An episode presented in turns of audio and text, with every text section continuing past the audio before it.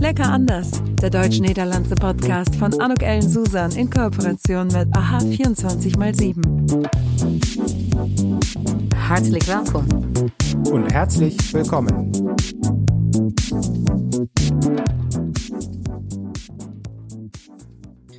Een hartelijk welkom, herzliches willkommen. Ik freue mich wahnsinnig, want ik zit nu hier in Klever tegenover van Ingeborg Lindhout. Lindhout met een D, met een leuk verhaal eh, nog daarachter, maar misschien even Ingeborg, wil je je even voorstellen?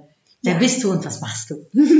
Ja, danke, Anouk. Ähm, Ingeborg Lindhardt in Kleve, gebürtige Niederländerin, seit 2005 in Deutschland. Okay. Die Liebe macht's möglich. mein Lebensgefährte ist Deutscher und er war dann auch der Grund, dass ich nach Deutschland umgezogen bin und dort seit inzwischen 14,5 Jahren lebe. Und hattest du vorher schon was mit den Niederlanden oder war das äh, mit Deutschland, Entschuldigung, oder war das dann eher, ja, auf einmal komt Duitsland om de hoek äh, kijken met de liefde? Mm, dat was niet helemaal opeens. Ehm, ik heb Russisch en Duits gestudeerd.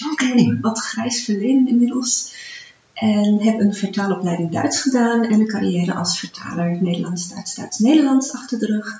Oh. Dus vandaar dat het Duitse op de een of andere manier er al wel in zat. Hoe is dat, hè? Want ik heb Duits ja, gewoon op school geleerd en als kind dus ik- niet echt ingewikkeld voor mij toen geweest. Maar ik hoor altijd zoveel dat eh Nederlander die Duits dat het gewoon hartstikke lastig is. En als je dan ook nog vertalen wordt, ja, dan moet je het natuurlijk helemaal eh, omarmen en uitademen bijna. Het grappige aan het verhaal is, dit was nooit de bedoeling dat ik iets met Duits ging doen. Ik had Duits uit mijn vakpakket gegooid, ik vond Frans namelijk veel leuker. Hoe oud was je toen? Eh, ja, 14, 15. Oké. ja, dan is Duits niet de meest sexy taal, hè? Nee, bovendien gingen mijn ouders altijd naar Duitsland op vakantie. En hmm, op een bepaalde leeftijd word je wat opstandig. En dan vind je dat natuurlijk een beetje saai. En dan wil je graag iets anders doen. En eh, goed, op een gegeven moment had ik natuurlijk niet zo'n heel erg rooskleurig beeld van Duitsland. Dat was een beetje saai en een beetje taai. En ik wilde Russisch gaan studeren. 1989, de muur stond er nog net. En Gorbachev zat in het Kremlin. En het was het jaar van de zogenoemde Gorbachev-boom bij de studie Russisch slavistiek in Leiden. Met zo'n 100 eerstejaars waren ze helemaal niet gewend. Normaal gesproken hadden ze zo'n 20 à 30. Jeetje. En eh, ja, dat was dus ehm, mijn reden om toen Russisch te gaan studeren. Dat leek me interessant. Het was een land dat zich opende. En toen ik was afgestudeerd, toen was het inmiddels alweer heel anders geworden in 1995. Ik had in de tussentijd ook nog eh, een studie Duits gedaan. Dat was een, een combinatiestudie Russisch-Duits met de taalelementen van Russisch en Duits. En als je Russisch hebt geleerd met zes naamvallen en op elke regel minimaal 20 uitzonderingen, dan is Duits opeens een fantastisch gemakkelijke en gestructureerde taal met maar vier naamvallen en helemaal niet zoveel uitzonderingen. Dat bewijst maar weer, het is altijd een vraag van perceptie, hè? eh, perspectief. hè, Het hoe is altijd iets een kwestie van perspectief. Zo Wat is het. grappig. Ja. Dus dat was een eindkoek voor jou. dat was voor mij ook zoiets van, ja, zo gaat het leven nu eenmaal. En eh, ja, toen ik was afgestudeerd met twee taalstudies, Russisch en Duits, was er niet zo heel veel werk op het gebied van Russisch. De eerste joint ventures waren al mislukt en ik kwam er al snel achter dat mijn talenkennis wel leuk was, maar dat ze liever iemand hadden met bijvoorbeeld eh, bedrijfseconomie en aanvullend een taal. Dus een, een taal op zich, ja, het is eigenlijk meer iets dat erbij komt. Dus toen ben ik begonnen met een eh, vertaalopleiding. Dat werd dan toch Duits, omdat de markt voor Duits gewoon Mm. simpelweg een stuk groter Mm. is. En zo ben ik dan uiteindelijk in die hoek terechtgekomen. En ja, ehm, op vakantie in Zuid-Tirol kwam ik een aardige Duitser tegen. En toen woonde ik een half jaar later in Duitsland. Also von der Liebe zur Sprache äh, zur Liebe zum Land und zum Mann. Und Ja. wie war das dann? Dann bist du auch direkt nach Deutschland gezogen? Ja. Und wie war das für dich? Also was, was, was ist dir begegnet? Was einfach, was schwer? Naja, ähm, es ist natürlich so, dass ich durch meine Arbeit als Übersetzerin schon recht gut mit der deutschen Sprache vertraut war. Also da hatte ich natürlich keine Schwierigkeiten. Andererseits kannte ich das Land zwar als Urlaubsland, jedoch nicht als Land zum Wohnen und Leben. Da hatte ich natürlich das Glück, dass mein Freund mir viele Sachen geebnet hat. Ja, er brachte natürlich seinen Freundes- und Bekannteskreis mit, ähm, begleitete mich zu den Behörden und so weiter, erklärte, was eventuell für mich unstimmig war. Von daher hatte ich einen relativ leichten Einstieg in das neue Land. Ich habe mich dann noch relativ schnell zurechtgefunden. Und so von äh, Kultur her gab es Unterschiede, die du gemerkt hast oder etwas, das dir vielleicht auch mehr gefallen hat in Deutschland als in den Niederlanden? Ähm, nun ja, was natürlich recht schnell ähm, eine Frage, ja, ein Thema war, das ist natürlich, dass in Deutschland bestimmte Sachen doch etwas anders geregelt sind. Ähm, denkt man an der Tatsache, dass ich als Übersetzerin selbstständig tätig war, mhm. dann ist natürlich die Selbstständigkeit auch hier in Deutschland ein bisschen anders geregelt. Was ist da anders? In, in den Niederlanden ist man ähm, verpflichtet, sich bei der Industrie- und Handelskammer zu registrieren. Mhm. In Deutschland ist das für Freiberufler, was Übersetzer sind, nicht unbedingt notwendig. Okay. So, da hat man natürlich immer ein, ein, ein Thema, das anders ist. Mm, Kontoeröffnung für mich als selbstständige Freiberuflerin war ein bisschen anders. Also man hat nicht unbedingt ein Geschäftskonto, sondern quasi ein erweitertes Privatkonto, das auch in meinem Privatnamen laufen muss. Äh, das sind so diese Kleinigkeiten, die ein bisschen anders sind als in den Niederlanden grundsätzlich habe ich mich schon wohl gefühlt. Ähm, gut, der Einstieg war natürlich auch relativ leicht. Man merkt dann auch, dass es bestimmte Themen gibt, die anders sind, wie ähm, Handhabung von, ähm, wie soll ich sagen, ähm, ja, Regeln. Hm. Das ist in Deutschland natürlich doch ein etwas anderes Thema als in den Niederlanden und das merkt man dann auch. Ähm, es gibt bestimmte Prozeduren, woran man sich halten soll. Äh, kannst du ein konkretes Beispiel nennen, was, was da so spielt? Ähm, man hat natürlich das Thema Steuer, äh, was mhm. in Deutschland natürlich auch ähm, manchmal ein bisschen anders ist als in den Niederlanden. Ähm, man hat das Thema äh, Regeln sind Regeln, wenn man in der Bahn sitzt. Ich saß in der S-Bahn von Neuss nach Düsseldorf, wohnte noch nicht so lange in Deutschland, hatte mir ein Ticket geholt, war schnell fertig in Düsseldorf, wollte mit dem gleichen Ticket hm. wieder zurückfahren, ist leider nicht erlaubt. Habe ich in den Niederlanden schon mal häufiger gemacht, das geht dort. Ob es erlaubt war, weiß ich eigentlich gar nicht. Aber zumindest habe ich es dort gemacht, war auch nie ein Thema. In Deutschland war das dann ein Thema ja. Buße für 60 Euro oder so. Äh, ich glaube, es war weniger. Ja. Ah, ich konnte irgendwie glaubhaft machen, dass ich es nicht unbedingt wusste, aber Regeln sind Regeln. Hilft dir da dein super charmanter Akzent, auf den ich neidisch bin? Ähm, möglich. Oder? Ich finde, dieser niederländische Akzent, der sorgt doch dafür, dass man irgendwie beim Gegenüber immer doch sehr viel mehr erreichen kann. Kommt ein bisschen auf den Gegenüber an. Ja, wie alles im Leben natürlich. Aber merkst du es auch manchmal, dass es als charmant wahrgenommen wird? Ja, schon. Ja. Viele Deutsche finden den niederländischen Akzent niedlich. Ja, total. Muss ich immer ein bisschen schmunzeln. Aber ich denke, dass es schon stimmt. Aus deutscher Sicht. Ja, total. Ja. Also, wie gesagt, ich, ich habe mir jetzt überlegt, ob ich mir das jetzt ein bisschen anlerne. Wieder ein bisschen holländischen Accent. Uh, maar uh, vertel, want ja, je bent naar Duitsland aangekomen, 14 jaar geleden. En je vertelde als kind, uh, had je zo'n beetje het imago van Duitsland van, goh, saai. Ja. Saai land. Heeft zich dat bevestigd? Um, of heb je nieuwe dingen ontdekt waarvan je zegt van, goh jongens, jullie moeten echt dit weten van Duitsland, want het is totaal niet saai. Ik vind Duitsland een, een fantastisch land om te wonen. Ik woon hier graag. Dat, uh, het is uh, een stukje rustiger dan in Nederland. Mm -hmm. Het is een stukje minder vol in, mm -hmm. in, heel veel delen van Duitsland. Natuurlijk niet overal. Je hebt een bouwcentrum, het Ruhrgebied natuurlijk, dat is ook heel vol. Maar je merkt het natuurlijk ook als je de grens overgaat. Uh, de wegen zijn voller in Nederland. Mm -hmm. de huizen staan dichter op elkaar. De wegen zijn vaak kleiner. Het probleem kan ook zijn dat de Duitse auto's misschien wat groter zijn. en dat vind ik in Duitsland gewoon heerlijk. Het is hier vaak iets rustiger. Daar moet je van houden natuurlijk.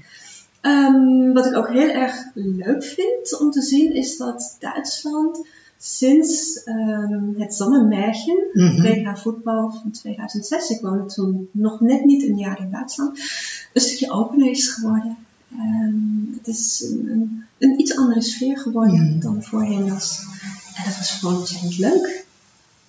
Ja, dat ervaar ik ook zo. Ik ervaar ook dat sindsdien, volgens mij, ik ben benieuwd hoe jij daar tegenaan kijkt, ähm, äh, dass das Sommermärchen dafür gesorgt hat, dass es auch von den Niederländern ein anderes Bild, äh, ein anderes Image von den Deutschen gibt und dadurch mhm. auch die Beziehung auch wenn es vielleicht nur Prematur-Fußball ist, aber trotzdem ne, äh, doch auch wichtig für, für, das, für das ganze Bild, ne, was man so hat, da einiges Gutes dran getan hat. Ja.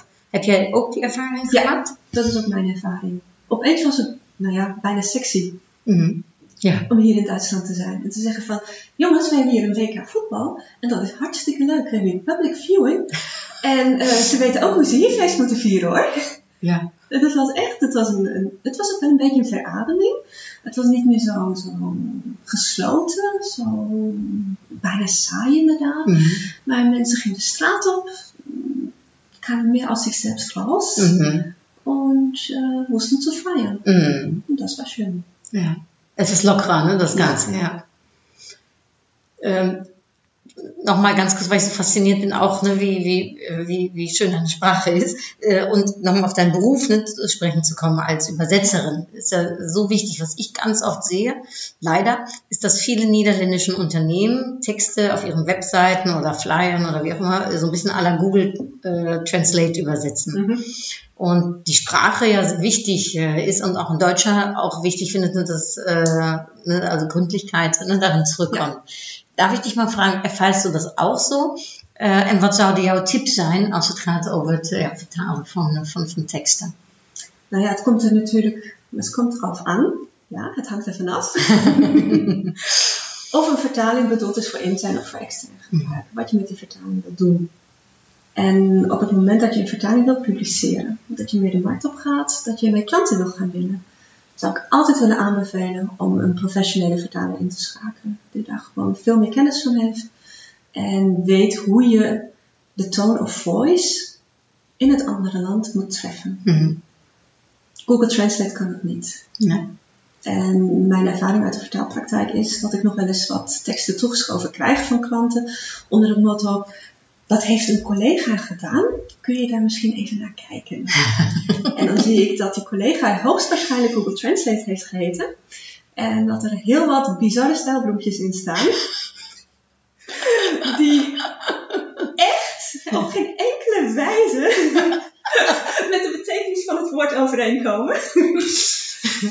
Als de klant dan vervolgens de iets wat rood gemarkeerde vertaling terugkrijgt, en eh, dan begrijpt hij over het algemeen ook wel dat een professioneel vertaler een iets andere kijk op de zaak heeft. Ja. ja, maar ik krijg er wel een beetje smoelzin eh, bij in het gezicht. Een beetje wel, ja. Het is de huidige tijd. En ik kan het me ook wel goed voorstellen. Een professioneel vertaler kost ook geld, natuurlijk. Aan de andere kant is het een dienstverlening Mm. die een bedrijf ook verder kan helpen. Professionele vertalers zijn niet alleen maar kostenpost, maar zijn in dat opzicht ook gewoon essentieel en gewoon ook een onderdeel van een compleet marketingproces, van een exportproces. Zie jij, daar, zie jij daar ook een verschil in, eh, in eh, vergelijking met een aantal jaar geleden dat het toeneemt? Want ik heb het gevoel dat de Duits-Nederlandse verbindingen wordt steeds meer, naar mijn gevoel. Misschien ook alleen omdat ik het zo ervaar, maar ik heb het gevoel dat het groter en groter wordt. Heb jij dat eh, eh, in jouw eh, professionaliteit, dat je dat ook ziet? Bedoel je de, het gebruik maken van Google Translate? Nee, het ge- gebruik maken van eh, vertalingen, omdat er dus steeds meer werk is tussen de twee landen. Ehm, ik moet zeggen, ik heb de indruk dat vanuit Duitsland de behoefte aan vertaling in het Nederlands vaak een beetje afhankelijk is van de economische stemming. Mhm. Op het moment dat het woord recessie door de media gaat, heb ik altijd de indruk dat het een beetje minder gaat worden. Mhm. En dat eh, Duitse bedrijven dan denken, eh, in Nederland snappen ze ook wel Engels en alleen een Engelse vertaling is toereikend. Dus jij vertaalt van Duits naar Nederlands en van Nederlands naar Duits? Ja. En van Nederlands naar Duits, hoe is het daar? Ehm, soms ook een beetje vergelijkbaar. Daar is ook eh, het gebruik van Google Translate en dergelijke is ook eh, iets waar veel Nederlanders zich gretig op storten. Onder het motto het is gemakkelijk en het kost niet zoveel. Mhm. En ja, je moet soms wel eens wat overtuigingswerk doen om mensen ervan te overtuigen dat een professioneel vertaler dan toch echt wel noodzakelijk kan zijn Ja. om geen bokken te schieten. Mhm. Nee, dat is wat een professionele indruk maken. Dat is belangrijk. Ja. En taal is dan bijna is iets eh, basis eh, in dat geval, toch? In dat geval wel, ja. Dat, eh, je bereikt er klanten mee die je anders ook gewoon niet kunt bereiken. Mhm. Klein voorbeeld, ik was een jaar of tien geleden op de toeristische beurs in Utrecht. Mhm. Een vakantiebeurs. De vakantiebus is altijd in januari. Hè? Ja, altijd in januari. En daar stonden een paar mm, wat oudere dames bij een stand. Eh, ze pakten een brochure en die was er in het Duits en in het Engels. En de beide dames zeiden van, nou ja, we laten het maar liggen, want ehm, ja, we snappen het wel, maar toch niet helemaal. En ze hebben geen Nederlandse brochure, dus laat maar zitten. Hmm. Ja, het is toch belangrijk om je eigen taal Het is aan eh, belangrijk. gesproken worden. En eh, er wordt wel eens aan voorbij gegaan dat niet iedereen op hoog niveau een taal beheerst. Hmm. Zie jij, zie jij daar nog eh, verschillen tussen Duitsers en tussen eh, Nederlanders? Hè? Als je het hebt over van, oké, hoe je benaderd eh, wilt worden. Is er een verschil dat je kunt vaststellen? Hangt er natuurlijk altijd een beetje af van de branche waarin je zit. Maar ehm, mijn indruk is wel dat Duitsers graag op een zeer professionele wijze benaderd willen worden. En dat Nederlanders dat natuurlijk ook wel graag willen, maar dat het vaak wel iets losser mag. Hmm. Hoe ga jij dan eh, met dat doe en dat zie om, als ik je mag vragen? Want dat losse, dat, dat klinkt naar mijn oren dan direct, al vertaal ik het misschien zelf, aber dass man die Niederländer eher doet und dass, äh, dass man Deutsche dann eher sieht? Oder äh, was ist professionell und was ist locker? Ne? Äh, wie macht sich das be bekennbar? Eh, ik geef Nederlanders altijd het advies om eh, te beginnen met zie Mhm. in het Duits. Mocht het eh, zo zijn dat een klant zegt van eh, kom jongens, eh, laat het even zitten, we gaan gewoon op de doelvorm verder, dan geeft de klant dat vanzelf wel aan. Maar over het algemeen vinden veel Duitsers het toch wel prettig om in ieder geval in het begin met zie te worden aangesproken. In Nederland is dat vaak een beetje anders. Daar is vaak na een eerste contact met u, is al heel snel van kom zeg maar je en Kees tegen me. En dan komt het verder wel goed. En dat is toch wel een verschil. En dat is iets wat veel Duitsers vaak een beetje moeilijk vinden. Mhm. Ze zijn het niet gewend. Om eh, jij te zeggen of... om eh, jij te mhm. zeggen en iemand met een voornaam aan te spreken. Dat, eh, dan missen ze vaak een beetje de professionele afstand die Mhm. ze toch wel prettig vinden. Het is ook een beetje een, een, een gebrek aan respect, zo voelen ze dat vaak. Ehm, jij zeggen is in Duits ook vaak voorbehouden aan de vriendenkring. Mhm. Een klant is nou eenmaal geen vriend. En dat zorgt ervoor dat er dan een beetje verwarring ontstaat. En wat ze zeggen, ja, maar het is geen vriend, die, die Nederlandse klant. Maar ik kan wel je zeggen. En dat zijn twee dingen, die kunnen ze niet zo wirklich übereinbringen.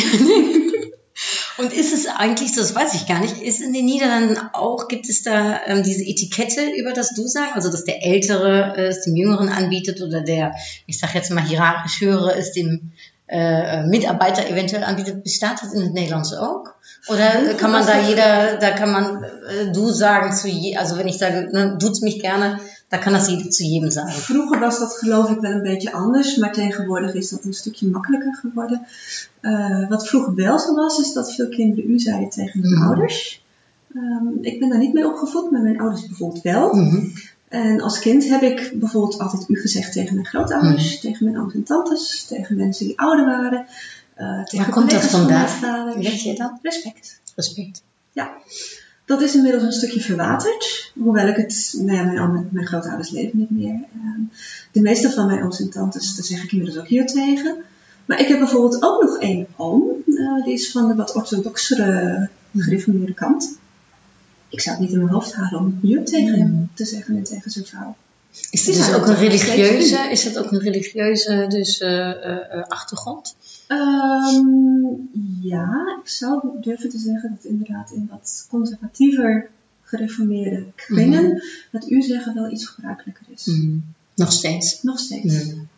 Ja. Mm, als ik je nu zou vragen, hè, nu je zoveel jaar ervaring al hebt in alle twee landen, ehm, ehm, dan vraag ich mal auf Deutsch, was schätzt du an den Deutschen äh, am meisten und was schätzt du an den Niederländern am meisten? Dan ga je natuurlijk een beetje in de richting van de clichés. En toch is het wel zo. Wat ik in Duitsland heel erg prettig vind, is inderdaad. ehm, Nee, laat ik het anders zeggen. Wat ik in Duitsland heel prettig vind, is dat er een bepaald, hoe zal ik het zeggen, een bepaalde affiniteit is om onder het oppervlak te kijken. Mhm. Dat merk ik soms. Dat, is, dat gaat dus even weg van de Mhm. clichés van Mhm. gestructureerd en Ja. enzovoort enzovoort. Dat is natuurlijk ook heel erg fijn. Ehm, wat ik in Nederland wel eens heb gemerkt, ehm, dat ik als kind op school goed kon leren en dat dat niet overal even goed aankwam. Mhm. Wat ik in Duitsland merk is dat het soms gewoon heel erg gewaardeerd wordt. Dat je laat blijken dat je op een bepaald niveau kunt meedenken. Goh, leuk. Want ik, eh, ik hoor zo vaak zeggen dat je in Nederland vaker meer gevraagd wordt om eh, je mening te geven en, Mhm. en mee te denken. Ja, dat klopt. Eh, maar dat en- hoeft niet maar toch, als je boven de- diep gaat. Of als je boven je hoofd uitsteekt, boven de massa zeg ik maar even zo, dan, dan ben je al niet meer normaal. eh, hè, doe Ja. maar normaal, dan ben je al gek genoeg zo ongeveer. Ja, zo ongeveer. Dat eh, graag normaal doen. eh, Oké. Graag inderdaad je hoofd niet boven het maaiveld uitsteken.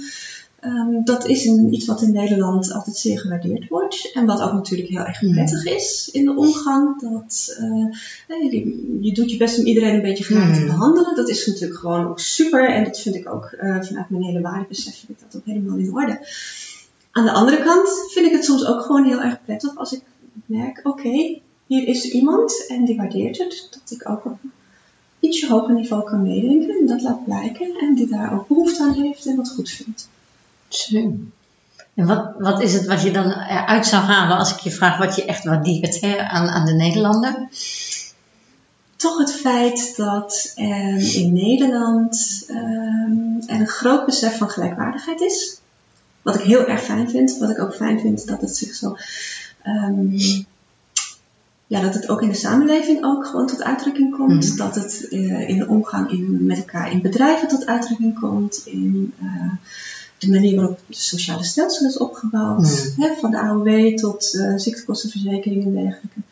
Eh, vind ik gewoon ook echt heel erg fijn. Dat waardeer ik zeer in Nederland. En nu ben je naar Duitsland verhuisd, dan kun je daar eigenlijk, tenminste vanuit jouw eh, werk, dan nu niet meer gebruik van maken. Is, is dat, was dat voor jou een, een reden om over na te denken van, goh, zou ik wel echt naar Duitsland gaan? Of, Achteraf gezien had ik er misschien iets over na moeten denken. Of het inderdaad wel handig zou zijn om naar Duitsland te gaan en uiteindelijk mijn aanspraak op AOW te verliezen. Ik heb die nog een tijd lang eh, vrijwillig voortgezet. Maar het komt er uiteindelijk op neer dat je dubbel, dubbel wordt belast. En dat is dan eh, ja, gewoon niet echt vol te houden Mhm. financieel. Dus heb ik mijn aanspraak op de AOW op een gegeven moment stopgezet. En dat betekent dat je hier in Duitsland voor je eigen pensioen moet gaan zorgen. En dat is niet altijd even makkelijk. Nee. Wat, wat zou jij eh, mensen die na- nu naar ons luisteren, Nederlanders die naar Duitsland willen verhuizen, of dat Duitse die niet naar, ons willen, wat zou jij misschien voor een tip meegeven met, met de kennis die jij nu hebt, een beetje terugkijkend? Om inderdaad goed te Ja. informeren wat de consequenties zijn van die stap. En dan ook inderdaad te kijken naar eh, het gebied van sociale zekerheid. Ja. Nog an- iets anders waarvan je zegt van, goh, dat was handig geweest als ik dat misschien had gedaan, of eh, voor degene die, eh, ja, die interesse heeft om, eh, om te verhuizen. Verdiep je van tevoren in het land, zodat je ongeveer weet wat je te wachten staat. Dat kan heel erg handig zijn. Dan sta je niet met eh gefronste wenkbrauwen of, of opgetrokken wenkbrauwen van wat gebeurt hier nu. Ehm, leer de taal. Ja. Dat is eigenlijk de allerbelangrijkste tip die ik kan geven. Leer de taal. Zodat je ook snel je weg vindt in een andere samenleving.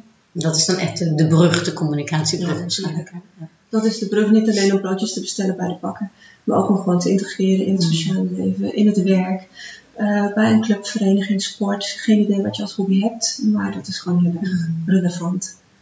Nee, je kunt er niet van uitgaan dat de ander jouw taal spreekt. Hmm, ja. Spreekt jouw man trouwens Nederlands? eh? Ja, Ja. hij heeft ook Nederlands geleerd. Ja, en dat gaat best wel goed. Dat, eh, mijn familie helpt hem daarbij door hardnekkig Nederlands te praten. Heel goed.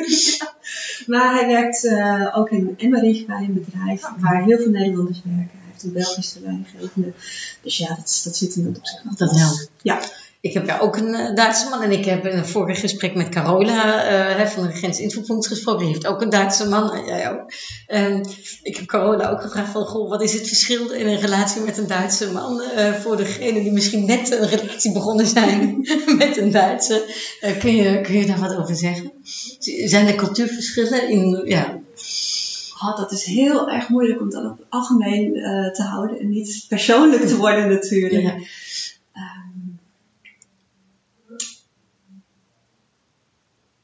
De manier van communiceren is soms wel een beetje anders.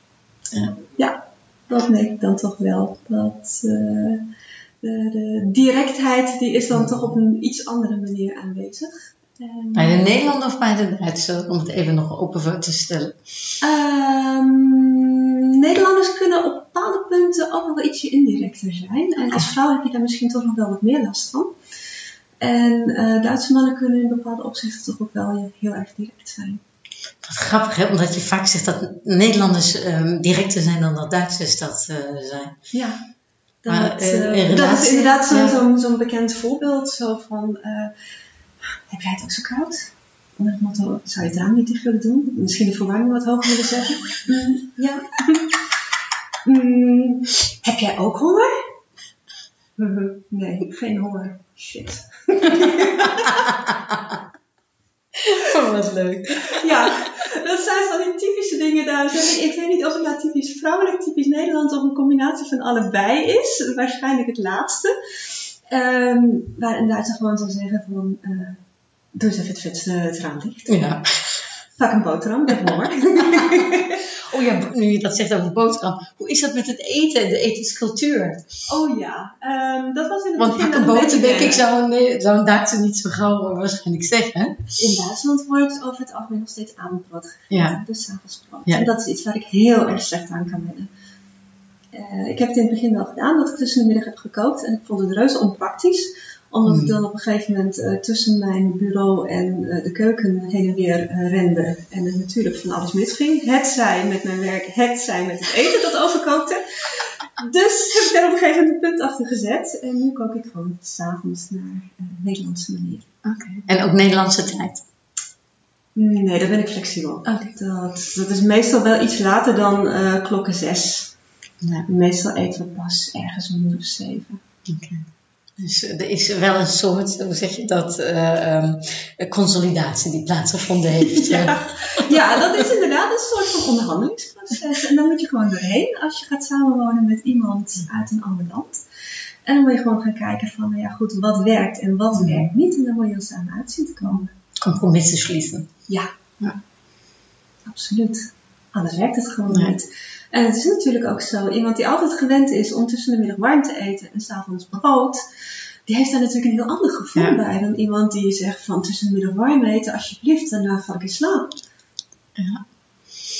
Dat is Grappig. niet Nederlands. Nee. We eten een boterham, we drinken er nog wel eens melk of karnemelk bij, heel cliché, maar zo is het wel. En daarna gaan we weer verder aan de slag. En we zijn niet zo heel erg moe van een zware middagmaaltijd. Dat is het voordeel eh, eraan. Maar voor een Duitser zeer ook eh, gewennig hè, Ja. van, van hoe het in Nederland Ja, is. precies, dat is heel erg wennen. En die kunnen daar vaak niet zo goed aan wennen, omdat het gewoon niet met hun beeld van een goed middageten overeenstemt. En veel heeft ook te maken met verwachtingspatronen, met hoe je bent opgevoed eh, en hoe je gaat onderhandelen. Hoe komen we er samen uit?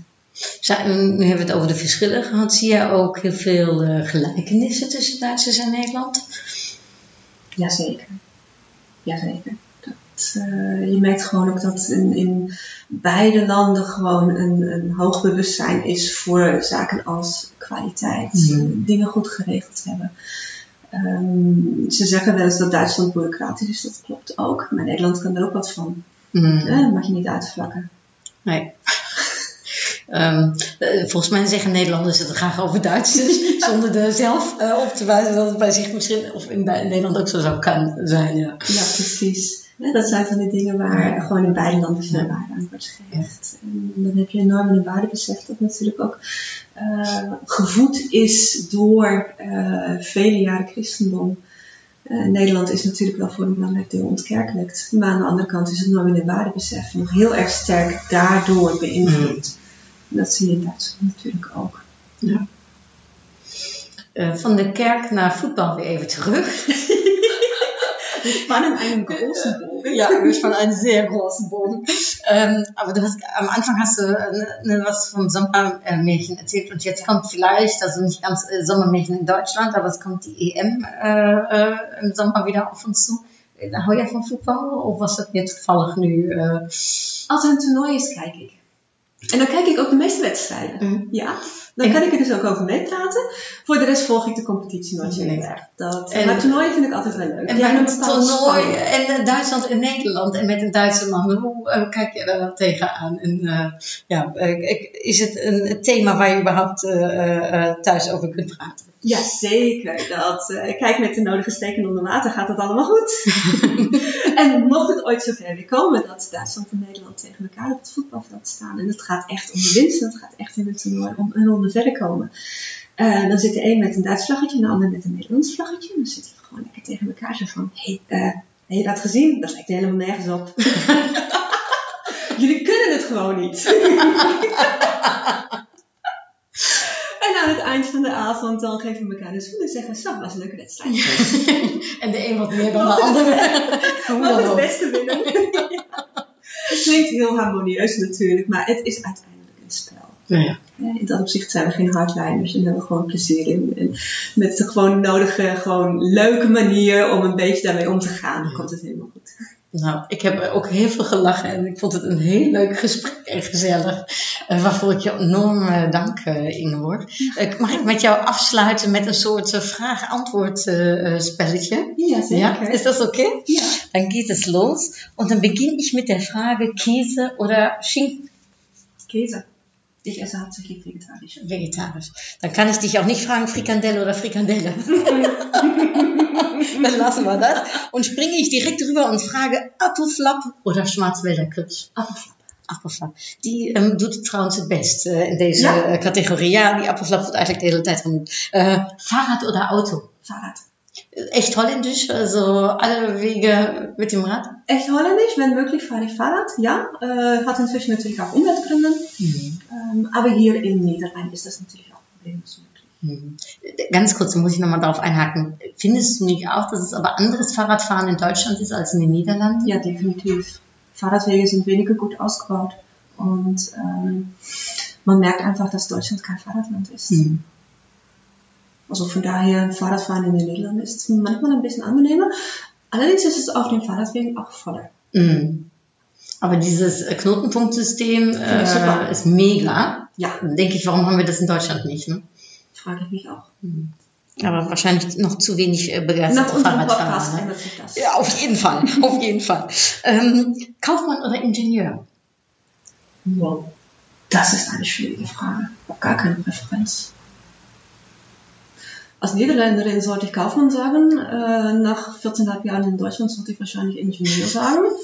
Ähm, Gibt es einen kaufmännischen Ingenieur? Äh, Die Kombi ist sicherlich nicht verkehrt, äh, übrigens. Also, wer weiß, vielleicht meldet sich einer bei uns. Ja, dann schließe ich ab äh, mit der Frage, ähm, Stroopwafel oder der deutsche Balsenkeks? Dan bied ik jou nu eentje aan.